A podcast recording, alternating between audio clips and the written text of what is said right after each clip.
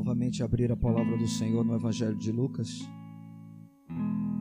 Evangelho de Lucas, capítulo de número 2,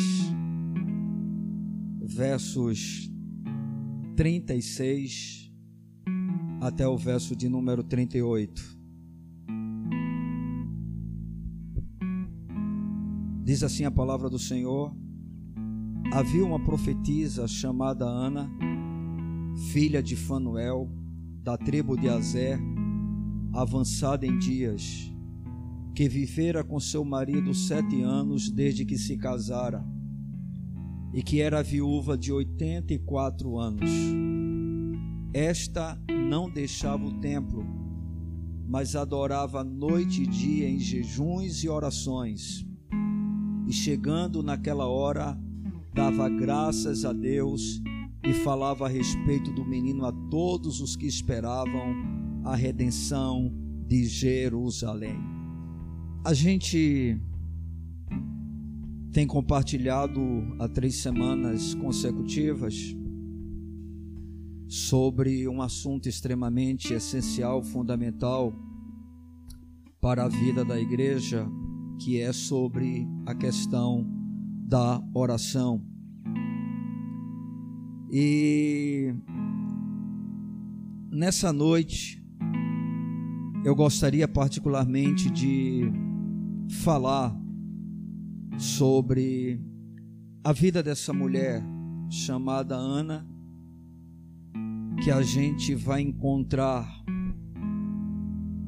a sua história apenas no Evangelho de Lucas. Por ser um historiador, ele é aquele que vai mais se prender a contar detalhes sobre o nascimento de Jesus.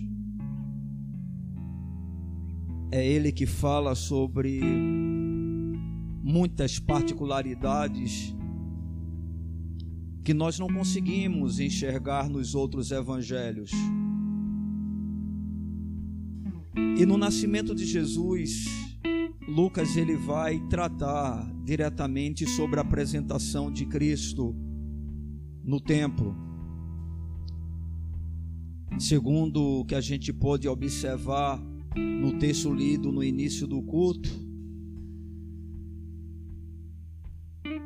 devido às tradições é, dentro do que a lei estabelecia, todo primogênito ele deveria ser apresentado ao Senhor depois de oito dias de nascido. Ele fazia a circuncisão e posteriormente ele era consagrado ao Senhor. E Lucas ele vai narrar essa experiência e ele coloca duas histórias específicas que os outros evangelhos é, não relatam. A primeira delas sobre Simeão e a segunda sobre esta mulher que a Bíblia denomina de profetisa, chamada Ana. E essa história ela revela, não é, de maneira maravilhosa o caráter desta mulher.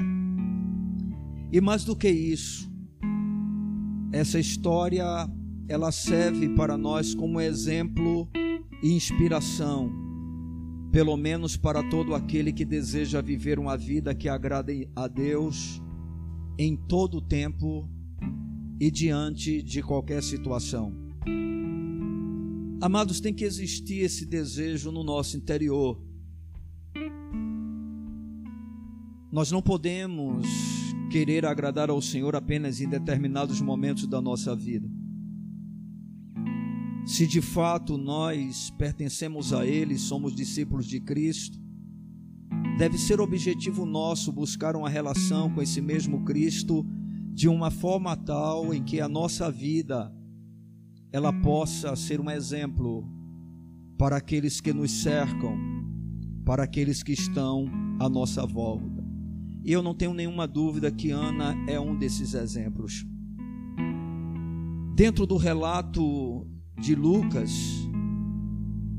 a gente percebe que ele faz questão de chamar atenção para coisas, vamos dizer assim, muito simples. É impressionante porque são apenas três versículos falando de uma mulher. Nós não temos mais nada a respeito dela. Apenas é narrado aqui que ela era uma profetisa, filha de um homem chamado Fanuel, da tribo de Azé.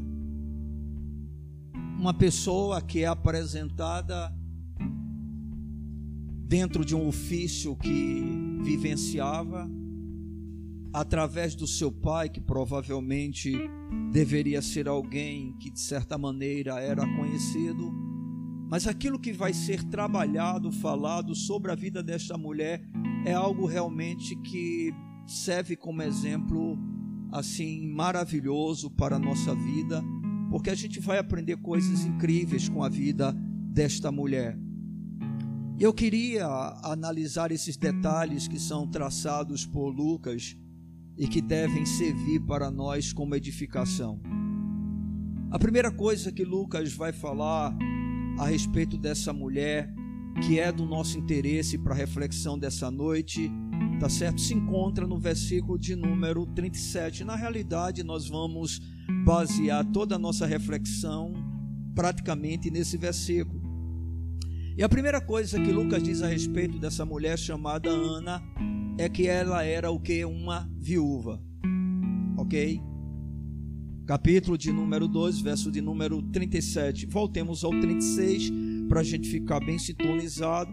Que diz: Havia uma profetisa chamada Ana, filha de Fanuel, da tribo de Azé, avançada em dias, que vivera com seu marido sete anos desde que se casara, e que era viúva. Essa mulher era viúva, né? E aqui a gente tem uma coisa muito interessante, porque essa mulher era alguém que conhecia a dor da perda. Ela teve a oportunidade de desfrutar de um relacionamento com o seu marido. E, no entanto, esse relacionamento durou muito pouco tempo, né? apenas sete anos. E ela, mesmo sendo alguém temente ao Senhor, viveu essa realidade extremamente desconfortável e desagradável.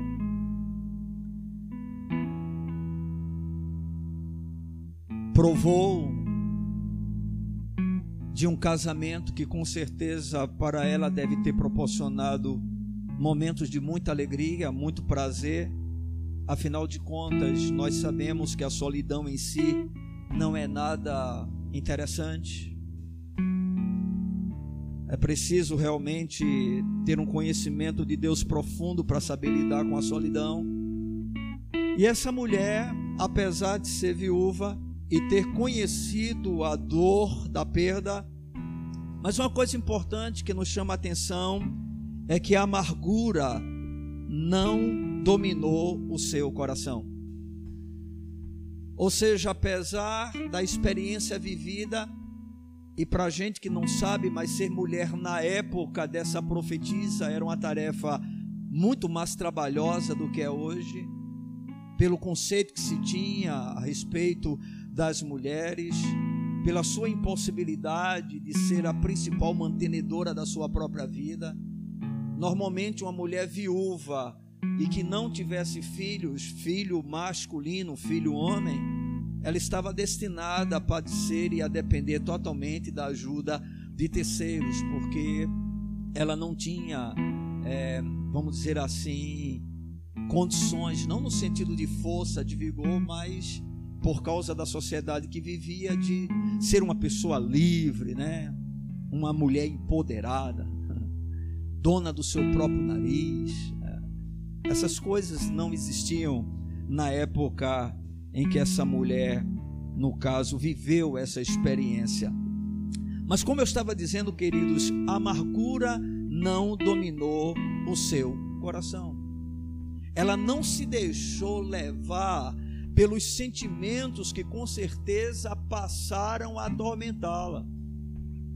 Ou seja, mesmo tendo, tá certo, esse tipo de problema, não foi o suficiente para abalar a sua vida, não foi o suficiente para abalar a sua fé. não foi o suficiente para que ela fosse, vamos supor, dominada pela opressão, pela angústia, pela tristeza, pela dor.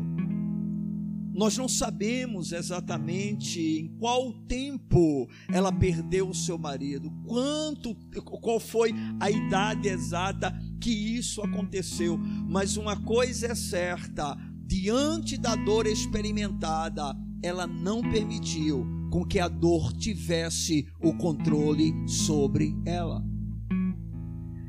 E isso, irmãos, é uma coisa muito importante da gente é, avaliar, porque a dor ela tem o poder de fazer duas coisas na nossa vida. A dor pode nos tornar duros, amargurados, ressentidos, queixosos, rebeldes contra Deus, ou pode nos tornar mais bondosos, mais suaves, mais solidários. A dor tanto tem a capacidade de roubar, furtar, enfraquecer, esmorecer a nossa fé, ou ela pode fazer com que essa mesma fé possa criar raízes tão profundas que seja impossível que essas raízes sejam removidas, sejam arrancadas. Ou seja, diante da dor que todos nós enfrentamos, nós podemos tanto sofrer com a dor, ou seja, a dor trazendo danos para a nossa vida, ou nós podemos fazer com que a dor seja um instrumento para que a nossa fé se firme e se fortaleça ainda mais. Porque deixa eu lhe dizer algo: a dor jamais chega para destruir um crente, para derrubar um salvo. Pelo contrário, o próprio Deus se utiliza de momentos difíceis para que a gente possa se fortalecer ainda mais, tendo a capacidade assim de enfrentarmos os problemas maiores que ainda virão. Porque Deus é um Deus sábio. E por incrível que pareça, a maneira como nós encaramos a dor vai depender do pensamento que temos a respeito de Deus o conceito que possuímos sobre ele. Se nós vermos um Deus como um tirano, quando nós porventura formos assolados, afligidos pela dor, pelo sofrimento, nós entraremos em um processo de desespero e de desânimo, acreditando que Deus é o culpado do nosso sofrimento que Deus é o culpado da tragédia que nós estamos passando, que Deus é o culpado da dor que nós estamos sentindo. E tem muitas pessoas que veem Deus assim.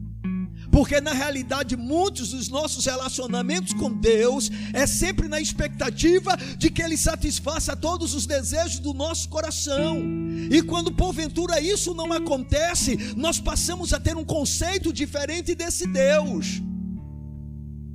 Mas o crente que de fato tem experimentado da bondade do Senhor, tem provado desta bondade, que compreende e sabe que esse Deus de fato não é um tirano, mas é um pai amoroso quando essa ideia passa a existir e esse pensamento vai se tornando mais forte na nossa vida, então nós não vemos esse Deus como um tirador dos nossos prazeres, como alguém que rouba a nossa alegria, a nossa felicidade, mas que está trabalhando intensamente para quê?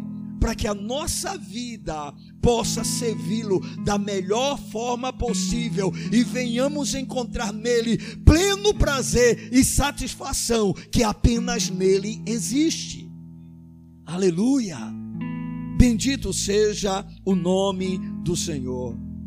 Queridos, se nós pensarmos em Deus como Pai, nós vamos poder estar plenamente seguros de que a mão de um bom pai não causará nunca uma lágrima desnecessária a seu filho. Presta atenção nisso, queridos. A mão de um bom pai, e eu quero dizer para você que Deus não é bom, ele é perfeito. Bondade é muito pouco para Deus. Na realidade, ele é o único Deus bom. Conforme disse Jesus, por que me chamais de bom? Bom só existe um que é Deus, porque dele provém toda boa dádiva, todo dom perfeito. Ele é o Pai das luzes, nele não há variação, não há sombra. E quando nós compreendermos isso, nós vamos ter a certeza que a mão de um pai bom não causará nunca lágrima desnecessária a seu filho. Ou seja, se porventura Deus permitir ou até nos faça chorar, Ele sabe por que está fazendo, e eu posso dizer para você com toda certeza: o que Ele faz é sempre o melhor. Mesmo a sua correção, mesmo a sua disciplina. Não importa, o que vem de Deus é bom. Ainda que não entendamos na hora que ele o faz.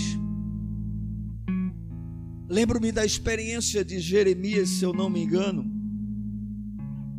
Eu acho que foi Jeremias. Eu espero que tenha sido. Se não foi, os irmãos me perdoem. Em que em determinado momento do seu ministério, o Senhor disse para ele: Eu vou tirar a delícia dos teus olhos. Foi Ezequiel? Quem falou? A irmã Gorete. Obrigado, irmã. Está vendo, irmã? Como é bom ler a Bíblia? Ler mais do que o pastor, né? Ezequiel. O Senhor disse para ele: Eu vou tirar as delícias do, dos teus olhos. E com detalhe: você nem vai chorar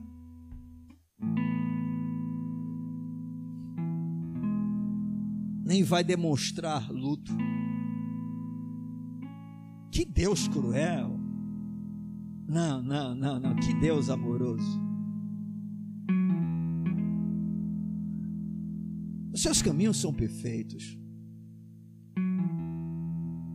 Irmãos, quanto mais desapegados estivermos das coisas desta vida, das coisas que nós amamos, mais firmados estaremos no Senhor. É nesse nível que Ele quer nos levar. Onde a gente ama tudo que é realmente importante para a nossa vida, mas nada nos apega o suficiente ao ponto de trazer dor que venha nos afastar desse Deus, se porventura perdermos.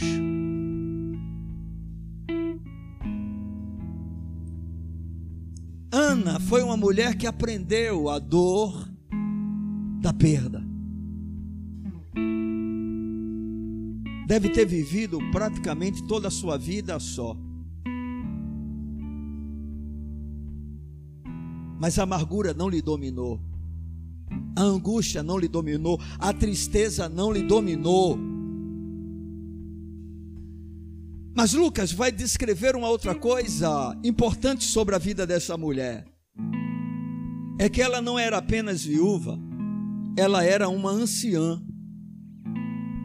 Observe mais uma vez no verso 36: havia uma profetisa chamada Ana, filha de Fanuel, da tribo de Azé, avançada em dias, que vivera com seu marido sete anos desde que se casara, e que era viúva de 84 anos. 84. Pouquíssimas pessoas no nosso meio estão nessa faixa de idade.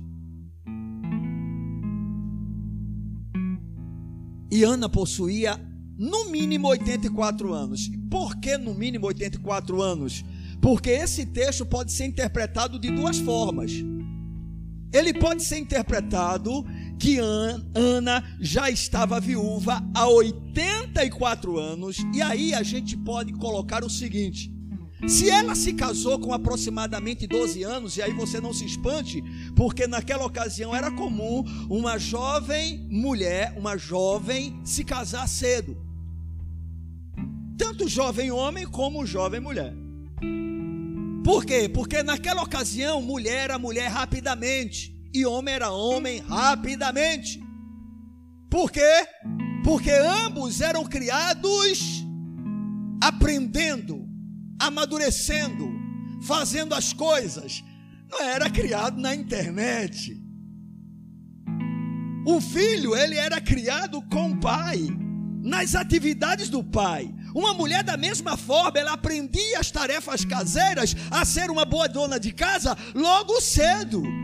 Ou você acha que naquela ocasião uma jovem acordava de 10 horas do dia porque foi dormir de meia-noite, uma hora da manhã, vendo internet ou vendo televisão? Não! Logo cedo estava de pé com a sua mãe e observava, olhava, trabalhava e estava muitas vezes pronta para rapidamente assumir a responsabilidade do casamento. Então vamos supor que essa hipótese esteja certa e ela tenha casado com os 12, 13 anos. Então você coloca mais 84, você tem praticamente 100 anos na vida de Ana.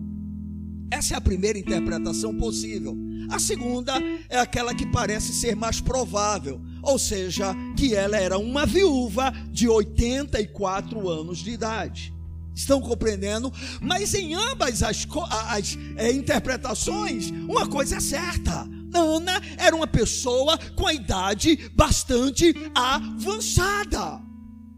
E eu e você sabemos o que é que a idade avançada vai trazendo para nós. O próprio Moisés falou a respeito disso em um dos salmos que ele é o autor. Que ele disse que a média da nossa vida é quantos anos? 70. E o que passa disso é o que? É enfado e é canseira. E a tendência natural em que os nossos anos vão se avançando é que a gente vai sendo dominado pela desesperança. A gente vai perdendo todo o prazer pelas coisas da vida. A gente vai se tornando cansado. É o reumatismo que chega, é artrite, é artrose Hoje em dia ainda tem outras, né? Tendinite. E a tendência natural é que a velhice vá trazendo normalmente o que? Fadiga, cansaço, desânimo. E muita gente passa a perder o desejo pela vida. Já não há mais prazer tanto em comer, porque muitos vão perdendo o paladar, vai se perdendo um pouco a audição, a visão dificilmente permanece a mesma, alguns chegam, né, de tal forma que praticamente não enxergam nada. Enfim, a vida vai se tornando simplesmente cansativa, enfadonha, e aí a desesperança começa a se apresentar. Isso vai sendo demonstrado no semblante, né? Aquele semblante de fadiga, de cansaço, de falta de ânimo. Mas por incrível que pareça, queridos, no caso de Ana, apesar de toda a idade avançada, ela nunca perdeu a esperança. Isso é impressionante. É certo que a idade pode levar embora o vigor e as forças do nosso corpo. Mas a sua ação ela pode ser bem pior, porque os anos podem levar a vida de nosso coração até que as esperanças morram e nos convertamos em pessoas totalmente satisfeitas e tremendamente resignadas aceitar a fraqueza e o desânimo que o tempo naturalmente vai trazendo. O pior da velhice, sobretudo para os cristãos, não é os efeitos que o corpo sente, mas as reações que são demonstradas na alma. Mas no caso de Ana, a gente observa que nem mesmo a sua idade avançada foi suficiente para que ela perdesse a esperança. Nem mesmo os problemas com que ela tinha que lidar com o seu corpo, porque eu não acredito que ali estivesse uma super mulher que não possuísse nenhum problema de ordem física. Acredito que era alguém semelhante a todos nós. Poderia até ter uma saúde até mais privilegiada. Mas era uma anciã. Era uma mulher idosa.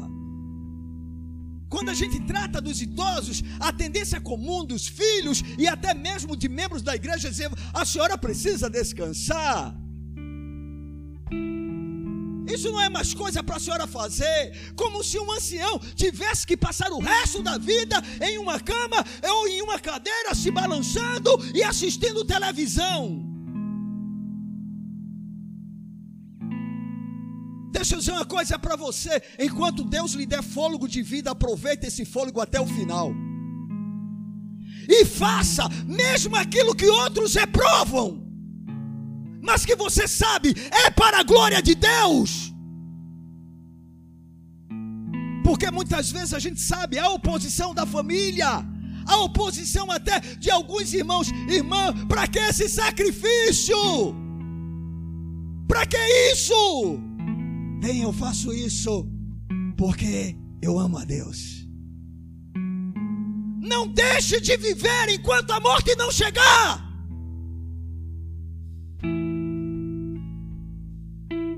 Porque se Deus conserva a sua vida, Ele conserva para o louvor e glória dEle. E Ana, apesar de ser uma anciã,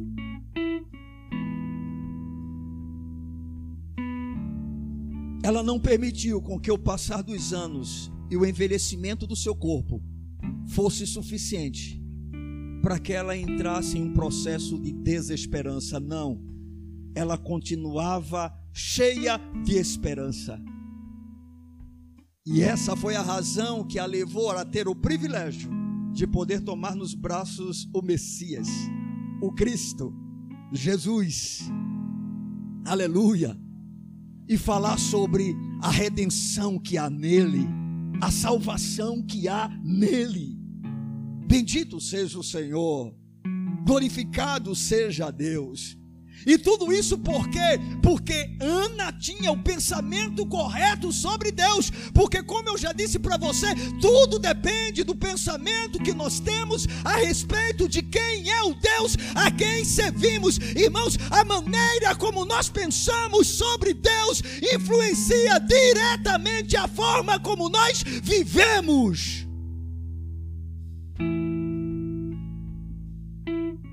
Ana era uma crente mas ela era uma crente que conhecia o seu Deus.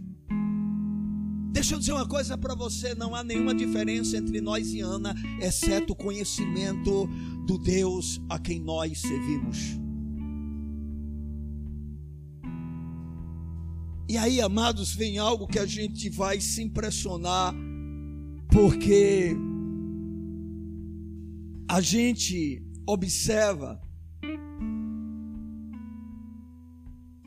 que essas coisas, ou seja, tanto a dor do sofrimento, de viver uma vida só,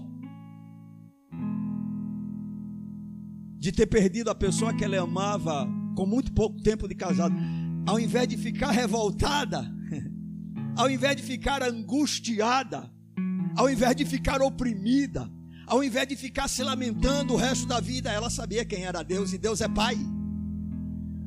Deus não é carrasco. Ele é Pai. E Ele cuida de nós. Ana tinha o pensamento correto, então a amargura não dominou o seu coração, e mesmo o tempo se esvaindo para ela, e ela percebendo que o seu corpo está se enfraquecendo, ainda assim ela está cheia de esperança. E como isso é observado na vida dessa mulher? Como é que a gente percebe que as coisas que ela passou e sentiu não foram suficientes para roubar a sua esperança? Qual foi o segredo desta mulher de Deus? Bem, aí a gente continua no versículo de número 37. Depois que Lucas diz, e que era viúva de 84 anos. Aí diz assim, por favor.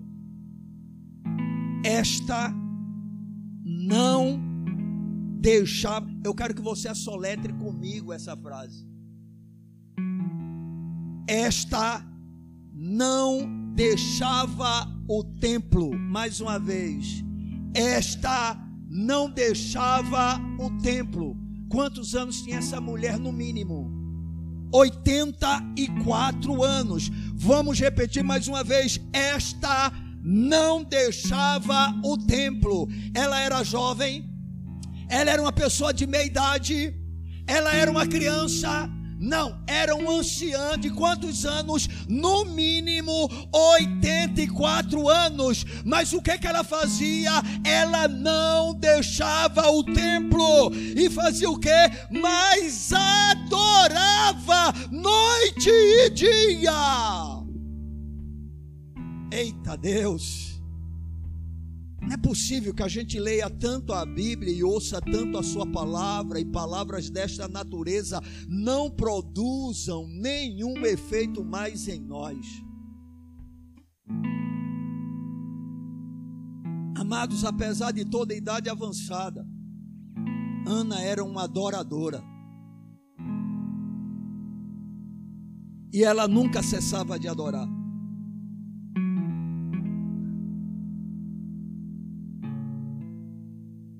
84 anos. Todas as razões humanas possíveis para se ter só lamento, para se ter amargura, para se ter desesperança. Não sei se essa mulher tinha muitos familiares, mas uma coisa é certa, ela sabia qual era a sua real família. E não abria mão dela. A Bíblia diz que ela adorava a Deus todos os dias. Aonde? No templo. Sabe por quê?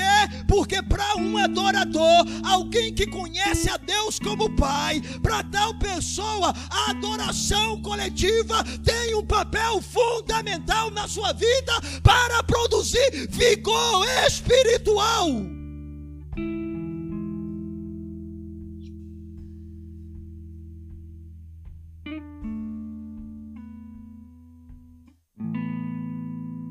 Ana passava, queridos, sua vida na casa de Deus com o povo de Deus.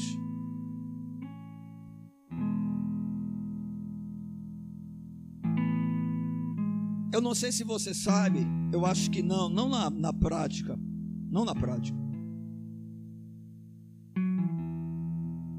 Mas Deus nos deu a sua igreja para que fosse a mãe da nossa fé. Em qual sentido? É na igreja que somos nutridos.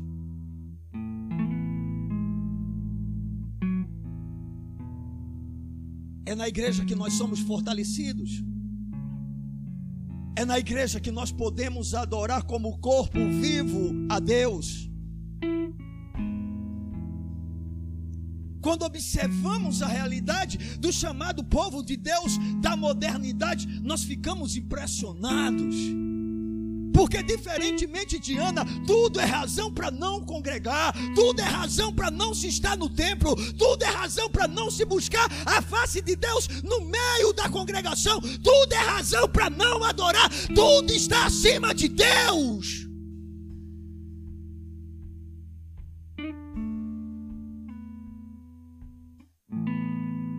Oitenta e quatro anos. Aí hoje eu fico pensando onde é que estão os jovens Eu fico pensando onde é que estão as pessoas de meia idade. Porque se tal realidade foi algo vivenciado por um ancião de 84 anos de idade, qual é a nossa desculpa que possa justificar o nosso descaso que fazemos com Deus e a sua obra? Talvez você, na sua falsa religiosidade, diga assim: bem, mas hoje nós somos o templo. Sim, você só não conseguiu compreender que nós somos o templo no nível individual, porque Deus habita em nós, mas nós somos o templo quando estamos juntos, porque quando estiverem dois ou três em Sua presença, Ele estará no meio dessas pessoas. Eu sou habitação do Senhor, mas eu não sou corpo. Eu sou corpo quando estou juntamente com vocês, porque agora nós somos o corpo.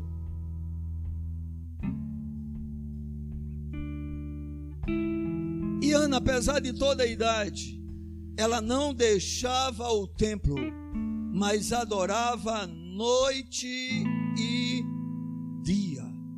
Noite e dia. Noite e dia.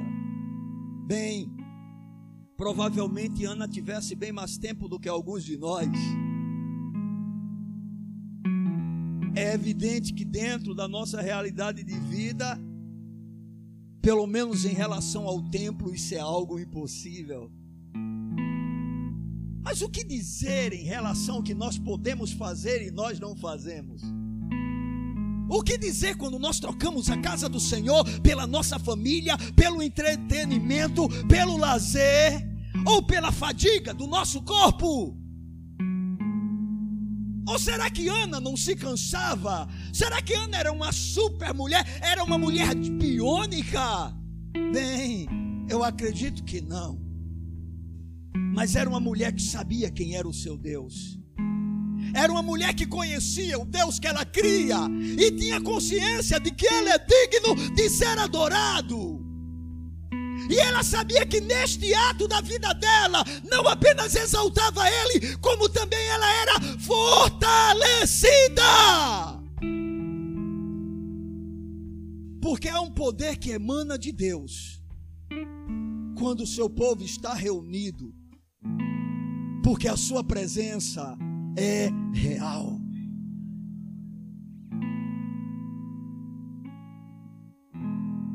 Ana nunca cessava de adorar.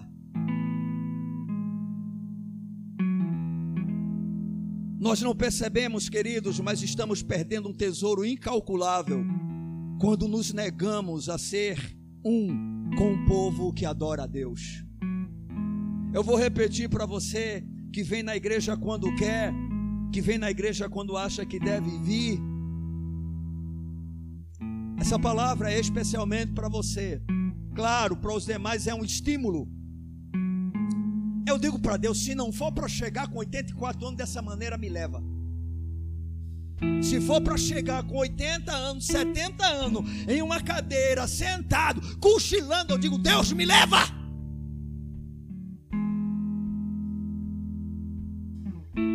nem que eu tenha que dormir o dia todinho, mas na presença do Senhor eu quero estar ativo. Porque eu não chego em lugar como esse para passar tempo, nem para dar satisfação a A ou a B. Eu estou aqui porque Deus está neste lugar. E eu não sei se você sabe, mas Ele é digno de louvor, Ele é digno de honra, Ele é digno de glória.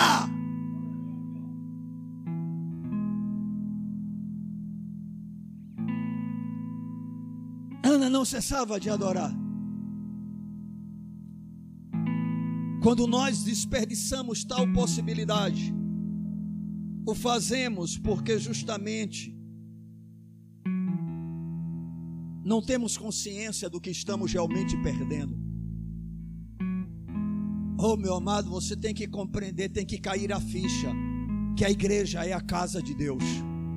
Tem que cair a ficha, a igreja é a casa de Deus. Ela é melhor do que a sua casa. Ela é melhor do que o shopping center. Ela é melhor do que o lazer. Ela é melhor do que o entretenimento. Por quê? Porque é a casa de Deus.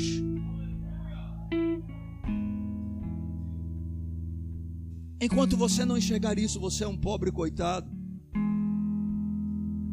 Ou até mesmo não seja um crente regenerado.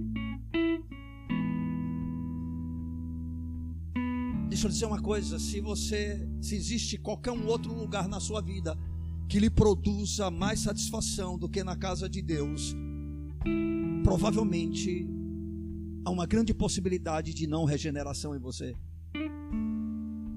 Mas se você diz para mim, não, pastor, não tem lugar melhor do que a casa de Deus para mim, e você age contrário ao que você diz com seus lábios, no mínimo você é um hipócrita.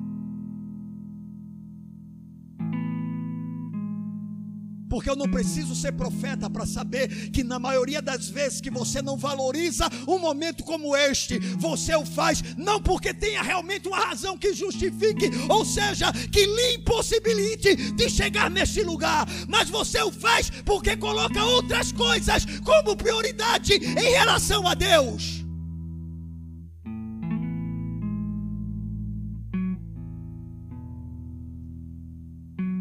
De Ana, não, Ana tinha uma prioridade. Ao invés de amargura em relação ao seu Deus, de murmuração, de insatisfação, de reclamação, ao invés de dizer, não, eu estou cansado, agora é o meu período de descansar, e você quer lugar melhor de descansar do que nos braços do Pai.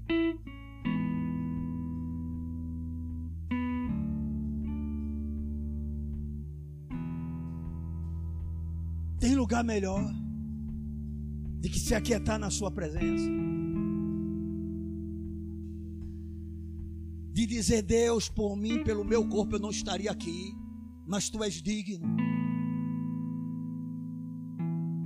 Tem muita gente que diz assim: Deus não quer sacrifício. Engano seu. O sacrifício que Deus não se agrada, não aceita, são sacrifícios de tolo. Mas segundo a minha Bíblia, lá em Romanos capítulo 12, versos 1 e 2, no período da graça, nós somos o sacrifício. Jesus veio como sacrifício perfeito para simplesmente cumprir a lei e dizer: aquele sacrifício cessou, mas agora cada crente é um sacrifício. E quando você se oferece a Deus em meio às suas lutas, em meio às dificuldades que você enfrenta, aí esse sacrifício diz, Deus diz: Bendito seja o meu nome. É o sacrifício que vale a pena.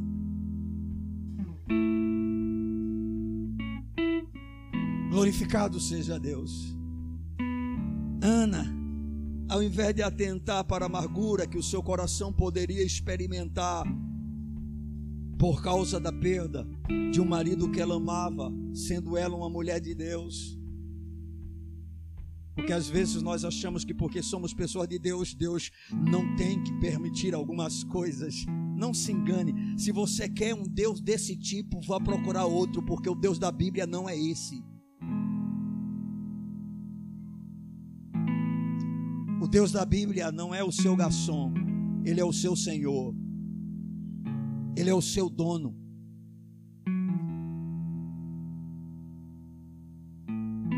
Ao invés de entrar em desespero, porque o seu corpo já não corresponde mais, já não há mais vigor, já não há mais tanta força, já não há mais tanta disposição, se sente dor, se sente incômodo, se sente o peso do tempo.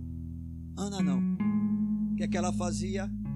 Todos os dias adorava ao Senhor, mas não se esqueça, no templo. Porque os crentes modernos, né, e independentes, eu adoro a Deus na minha casa, a sua casa não é igreja.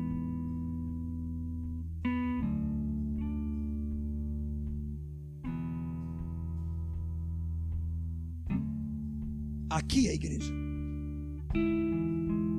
Aonde nós nos reunirmos é a igreja.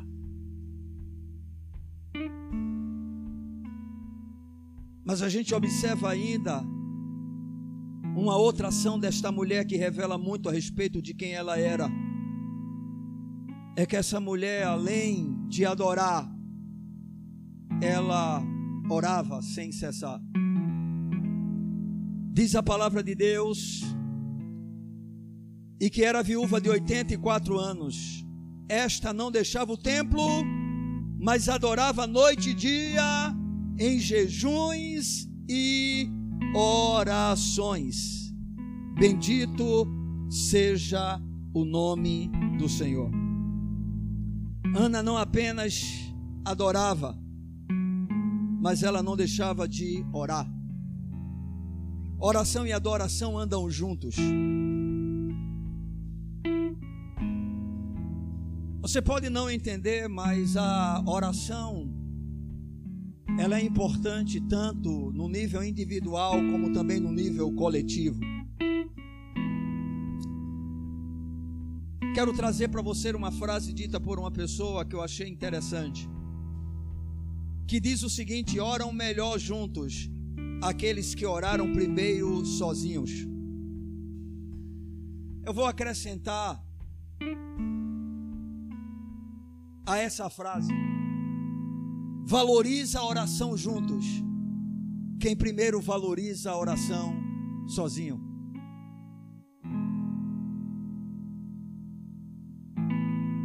Ana estava, apesar de todas as adversidades que enfrentava, diariamente adorando a Deus, com jejuns e orações. Ela valorizava tanto a sua vida individual com Deus, como a sua vida coletiva com o povo de Deus, que hoje é a igreja. Ana era uma mulher equilibrada, uma mulher sábia. Os anos tinham deixado Ana sem amargura e com a esperança que ninguém poderia tirar dela, porque dia a dia ela estava em contato com aquele que é a fonte do vigor e em cujo vigor nossa fraqueza se aperfeiçoa. Aleluia! Aleluia! Qual o segredo do vigor espiritual desta mulher?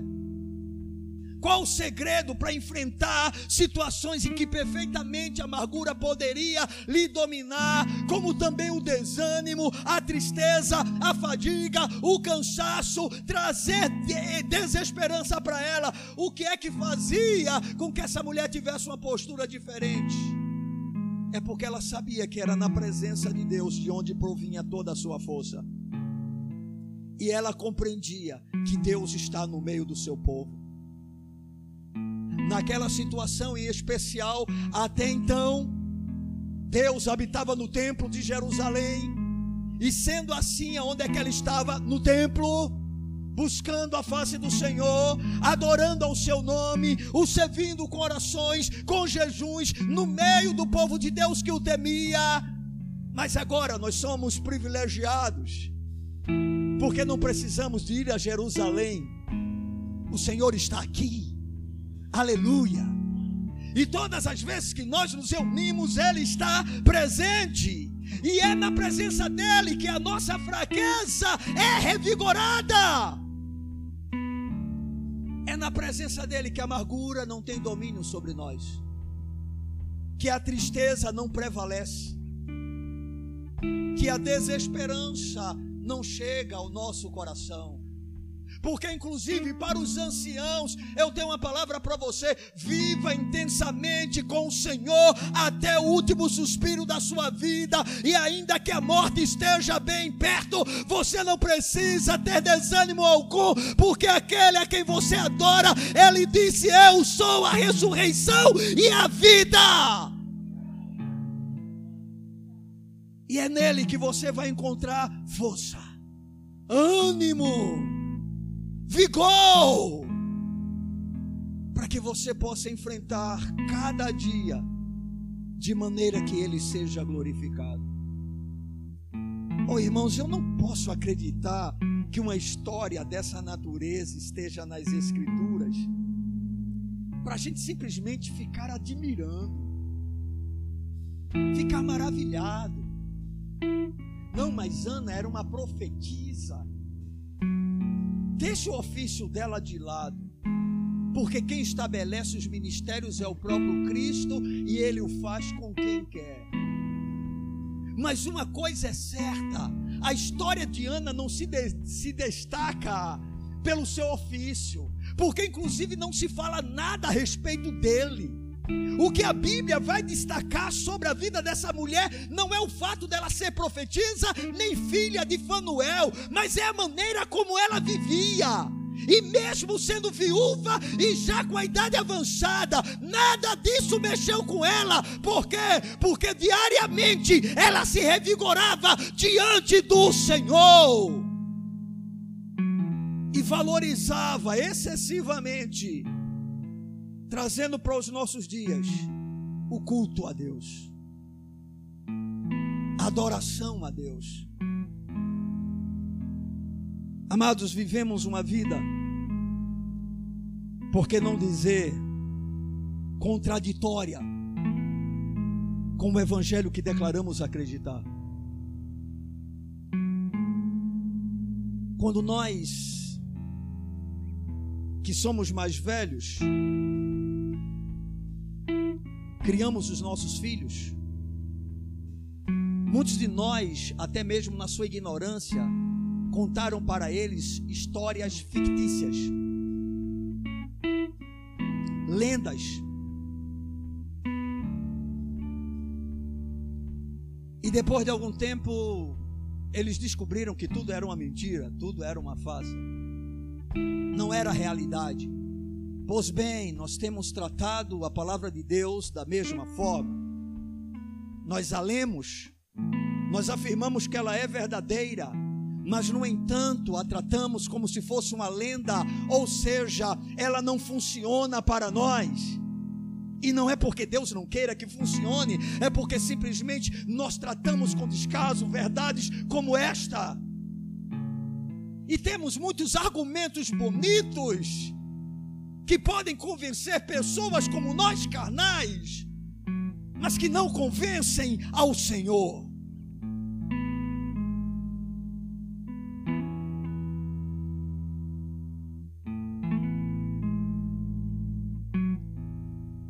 viúva,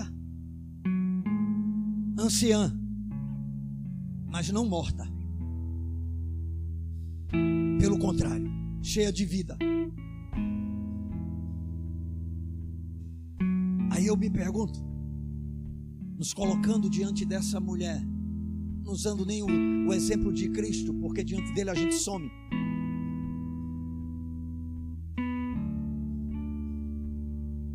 Eu não sei você, mas eu me sinto envergonhado.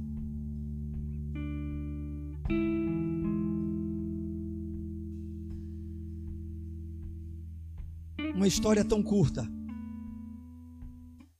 tão poucas verdades faladas sobre uma pessoa, mas que descrevem muito a respeito dela. E lamentavelmente, tal história parece ser para a maioria de nós apenas algo que ficou no passado, mas que não se encaixa mais à realidade atual do povo de Deus. Porque será? Será que foi Deus que mudou? Será que as verdades aqui contidas perderam seu valor? Ou é que simplesmente nós desprezamos o que a palavra de Deus diz para a nossa vida? Bem, eu quero concluir essa reflexão afirmando que nenhuma dor e nem mesmo o cansaço produzido pelas marcas do tempo podem afetar o vigor espiritual de um crente. Eu vou repetir. Você que é criança, você que é jovem, você que é adulto e você que é ancião, preste atenção no que eu estou lhe dizendo. Nenhuma dor, nenhuma dor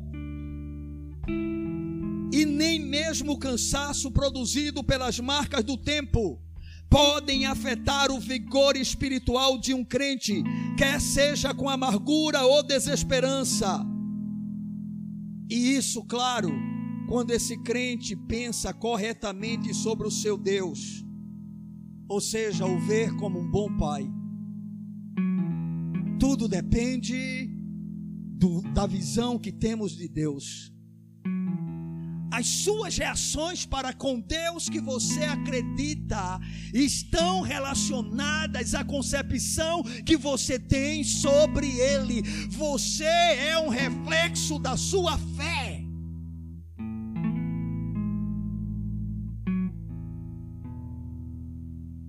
A sua maneira de viver, a sua maneira de lidar com a obra do Senhor, com a sua casa, com a sua palavra, tudo está relacionado à maneira como você enxerga a Deus.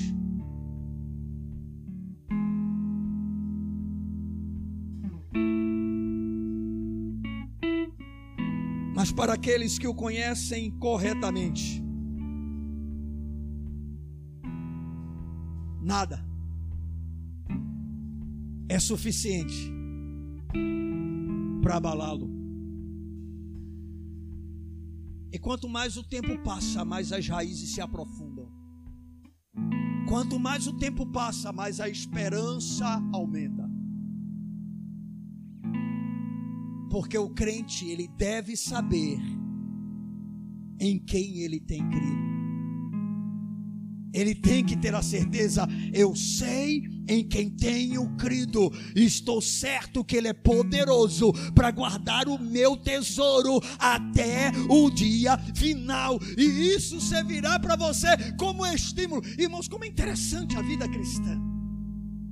Você descobre quem é Deus, aí descobrindo, você diz: Eu tenho necessidade nele, dele. Aí você descobrindo, você diz: Senhor, eu não quero ter somente necessidade tua, eu quero ter prazer em ti. Aí você tendo a consciência de que tem necessidade dele e quer ter prazer nele, você busca a sua face. E você valoriza cada momento em que você pode aproveitar para ouvi-lo, para tocá-lo, para senti-lo, para dar a ele aquilo que ele é devido. E automaticamente, da mesma forma como você o está buscando, ele vai lhe fortalecendo e a sua fé vai se tornando cada vez mais robusta e você vai sendo inabalável. Veja que processo fantástico. Eu sei quem é Deus, porque eu sei quem Ele é, que é um Pai que me ama, que é um Pai que fez algo tremendo por mim. Ele deu o seu único filho, o Redentor veio, Jesus veio por minha causa. Ele morreu por mim. Ele se fez pecado no meu lugar. Ele carregou a minha maldição. Ele sofreu a justa ira do Pai que era sobre mim. Aí eu entendo isso. Aí eu descobri, eu sou um pecador. E agora eu reconheci, eu não posso viver sem Deus. Eu não consigo viver sem Deus me tire a comida, me tire a esposa, me tire os filhos, me tire a saúde, mas não me tire ele. Eu preciso dele. Mas aí você diz assim, mas apenas precisar é muito pouco. Porque eu posso comer uma comida só por necessidade. Mas eu sei que comida é algo prazeroso. E eu quero comer porque eu tenho prazer. Eu quero sentir prazer. E aí eu digo para Deus: Deus, eu não quero apenas te buscar porque eu tenho necessidade, mas eu quero encontrar em ti prazer, gozo na tua presença. Eu quero que o Senhor seja o meu deleite. Eu quero que estar diante de ti seja a maior ração da alegria da minha vida. Eu não quero estar na tua presença como morto, porque mortos não te adoram. E aí você entende isso. E aí você diz: se eu preciso dele, e se eu quero ter prazer com ele, eu vou valorizar as oportunidades que eu tenho para estar na sua presença. Eu entendo que a minha relação pessoal com Ele é importante, mas essa relação pessoal ela é também expressa na re relação coletiva, porque o Deus que está comigo quando eu estou só está de maneira especial quando a sua noiva está reunida. Então o culto ele se torna diferente, ele se torna importante para mim. Eu não amo apenas a Deus, eu amo cultuá-lo. Eu amo estar com Ele no meio do seu povo. E aí, resultado, quanto mais isso se torna normal e natural na minha vida, o que é que vai acontecendo? As minhas fraquezas, eu vou encontrando vigor para enfrentar cada uma delas. Veja, eu vou a Ele pela necessidade dele, e agora Ele se torna o sustentáculo da minha fé. E quanto mais eu busco, mais firme e forte eu estou. Amados, essa é a razão pela nossa insistência de que você compreenda a importância e a necessidade de você valorizar a coletividade. Enquanto você não experimentar isso, viverá uma vida aonde com facilidade a amargura lhe dominará. E à medida que o tempo vai passando, você vai perdendo todo o prazer pelas coisas desta vida. Mas nunca perca o prazer em Deus. Nunca. Nunca. Se for possível, eu não posso andar. Pastor, manda alguém aqui me pegar. Eu posso ficar na cadeira de roda. Vem na cadeira de roda. Afinal de contas, não existe lugar melhor do que a casa de Deus. Apesar disso aqui ser uma família cheia de problemas, mas é a família de Deus. Apesar de aqui estar cheio de pessoas imperfeitas como eu, mas é a família de Deus, é a casa do Senhor. E eu volto a insistir se você encontrar em qualquer uma outra coisa mais prazer do que encontrar na presença e na casa de Deus, reflita sobre o seu cristianismo. Reflita sobre a sua fé. Mas se você abre com a sua boca e diz: Não, pastor, eu reconheço, não tem lugar melhor do que a casa do Senhor. Eu amo a casa do Senhor. Reflita então, porque você falta tanto.